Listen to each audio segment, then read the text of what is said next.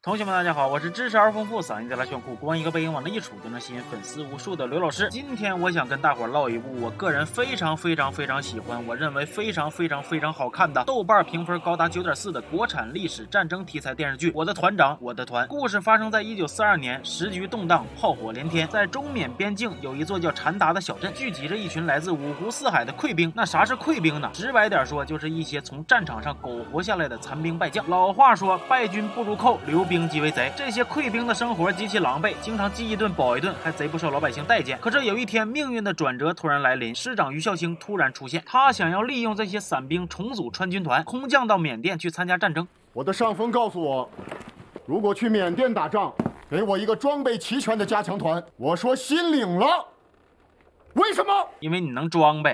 于孝清说：“只要你们去缅甸，日本人的歪把子跟他比就是孙子的捷克式轻机枪，你们的点四五子弹连马都打得死的汤姆逊轻机枪，你们的比三八大盖准多了的七九步枪，你们的还有美国六十毫米迫击炮、勃朗宁重机枪、坦克、高射机枪、战防炮、重迫击炮、野炮、山炮，就都是你们的。反正就是一顿呜呜喳喳，连白话带比划，整的跟电视购物似的。而且他还强调，去了枪炮管够，吃穿管够，还有野战医院，待遇就是各种好。更重要是去了还有鬼子杀。这一番传销式的演讲，煽的大家是热血沸腾啊！其。中还有一个男人更是心动八十迈，他就是小太爷孟凡了。曾经的中尉四连长，在长达四年的败仗里，在连绵几千公里的溃逃中，整个连队全军覆没，只有他苟且偷生活了下来，却伤了一条腿。凡了想去缅甸，主要还是因为想治腿，为此还软硬兼施啊，当然是主要是硬啊，逼着帮他们治病的老兽医给自己寻思作假，帮他混过健康检查。尽管老兽医一开始也不同意、不愿意，但最后还是配合了他。于孝清的出现就像是一针强心剂，把这些原本像行尸走肉一样活着的男人们的。魂都叫醒了，比如湖南佬不辣，他甚至愿意用自残的方式拿回自己曾经典当掉的军装和枪。但是只有一个人一直强烈反对，那就是一个从九幺八开始便一直在打败仗的东北大哥迷龙。这位大哥可以说是溃军一棒，体格子好，脾气臭，喜欢吆五喝六，平时这些囔囔踹都归他踹过。可是，在出发前夕，迷龙还是愿意出来跟大家一起做自己的家乡菜——猪肉炖粉条子。接着，他又故意跟人赌博，一把骰子把自己搜刮来的所有家底都输光了，就为了找个台阶，让自己看似合理的。加入队伍，典型的刀子嘴豆浆心。终于，这支由散兵组成的队伍正式踏上了缅甸的战场。可他们那个时候还不知道，这条路上等待他们的不是大家渴望的胜利。上飞机前，他们被强制命令脱掉所有衣服，只拿一个呕吐袋。上了飞机之后，还要忍受着寒冷和颠簸。当然了，这点小困难其实远不算啥。他们后来还遭遇了日军的空袭。迫降之后，这几个幸存者穿个小裤衩，手无寸铁，又遭到了日军的围追堵截，被逼进了绝境，走投无路。听着枪声，闻着烟雾，生动演绎了啥叫真正意义上。的四面楚歌，但是这个时候，本剧的灵魂人物正式登场，拯救了他们。这个人自称是他们的新团长龙文章，为人处事聪明机警，待人接物灵活狡黠，遇到危险总临危不乱，处理问题又变化多端。更主要的是，他还是行走的方言大全，人肉搜手宝典，确认个眼神就把最难搞的迷龙都迷住了。真正意义上的驯龙高手啊！英国人本来答应给他们的武器物资都在淘宝前给炸毁了，于是大伙只能选择伪装伏击，打野舔包，没有枪没有炮，敌人给我们造，活人就该有动静。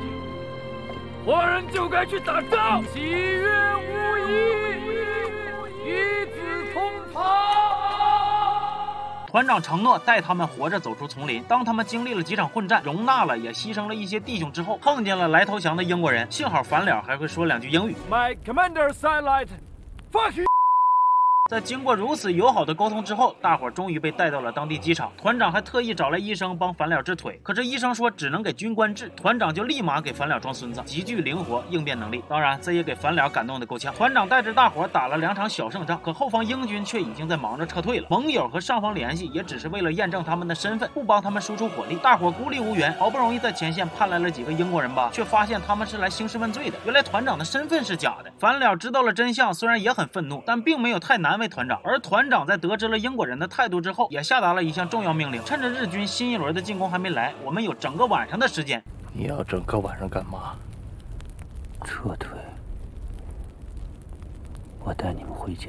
就这样，团长带着几百个兄弟一起踏上了回家的归途。可这归途却异常坎坷，他们毫无预兆的遭遇日本军的埋伏。之前一起当溃军的战友四川人耀麻不幸牺牲。团长不断的拉拢着路上其他的散兵溃兵，希望能够让大家凑成一支属于他的军队。中途还抽到了新的战斗力超强的 SSR，心腹主力人员不断扩大。当然，我觉着最牛的呀，还得数那东北大哥迷龙啊！逃亡的路上居然还捡了个媳妇儿，你就说你服不服？一个死了老公带着儿子愿意卖身葬老公公的老呃小娘子。荒山野岭就搁道边喊呐，这要搁《西游记》里边都得被乱棍打死无数回了。但是迷龙就是愿意为了这个小娘子不惜跟团长死磕，扰乱整个军心，甚至差点被军法处置。毙了！不过最后，团长被这个小娘子啊拎着斧子给砍没电了。团长同意迷龙带着这孤儿寡母一起前进。然而欢乐的时光总是特别快。为了阻止日军的进攻，回家的必经之路怒江上的桥被炸了。日军在身后的南天门上的炮火接二连三的响着，而这边成百上千的弟兄又被困在江前。迷龙游过江，向对岸的同僚求助，却又因为无法确认身份而遭到拒绝。情急之下，一直看着软了吧唧的、没上过战场、只有理论知识的上海小军官阿义提议让大家唱起他们人人都会唱的从军歌。歌声嘹亮整齐，慷慨激昂。可是这么一唱，却让团长意外的发现，队伍里边原来还混进了一个干嘎巴嘴不出声的日本军。本来团长想让大伙低调处理，不要引发大面积的骚动。然而阿义慌乱中放的那一枪，还是把局面推向了千钧一发。日军得到信号，开始大举进攻。迷龙救媳妇心切，抱着老婆孩子就要上竹筏，闹得军心涣散。团长一怒之下，直接开枪打断了绳索。就这样，大家只能破釜沉舟，背水一战，用肉身为墙，挡住敌人的枪林弹雨，让无辜的百姓能安全过江。可是这面墙是要用。人命去堆的。我个人认为，团长这部剧之所以能被称为神剧，能让观众二刷、三刷之后照样充满感动，很大的原因就是因为它的真实。它的每一场战争戏都带着直观且残忍的惨烈感。团长骗大伙说他们要面对的只是一小部分日本兵，可实际上日军正以最强大的火力一队又一队的向他们发起进攻。老兽医一把年纪匍匐在战场上努力抢救伤员，豆饼用肉身当枪架子，捂着耳朵一脸惊恐也毫不退缩。这些人就咬着牙靠意念跟敌人拼。还有这之前开军车的。司机康压在战斗中肺部中弹，但是又不会马上致死，所以他就这样半死不活的跟着这群人在战场上熬着敌军十几次的进攻，熬着毒气弹，甚至回光返照，还在一起帮着抬伤员。他临死前的愿望是想再看看自己长什么样。大伙就用斑驳的刀为他拼镜子，老兽医拿着纱布和罐头当做是他心心念念的羊肉面，摆在他的尸体前。这些情节看得我堂堂七尺大汉都异常揪心。这场守江之战不知道守了多久，大家终于看到了河对岸出现了熟悉的身影，是于孝清。可他来却并。不是为了支援，他用奇语告诉大伙儿，物资是有限的，所以组织希望他们能死守怒江，为了大局牺牲小我。他会为他们的英魂请功，翻译成人话就是这些老哥完全被放弃了。团长不断的请求，甚至直接下跪磕头，于孝清才同意提供部分的火力支援。一心想求胜杀敌的团长，本来也是真的想绝死的，但是反脸却说：“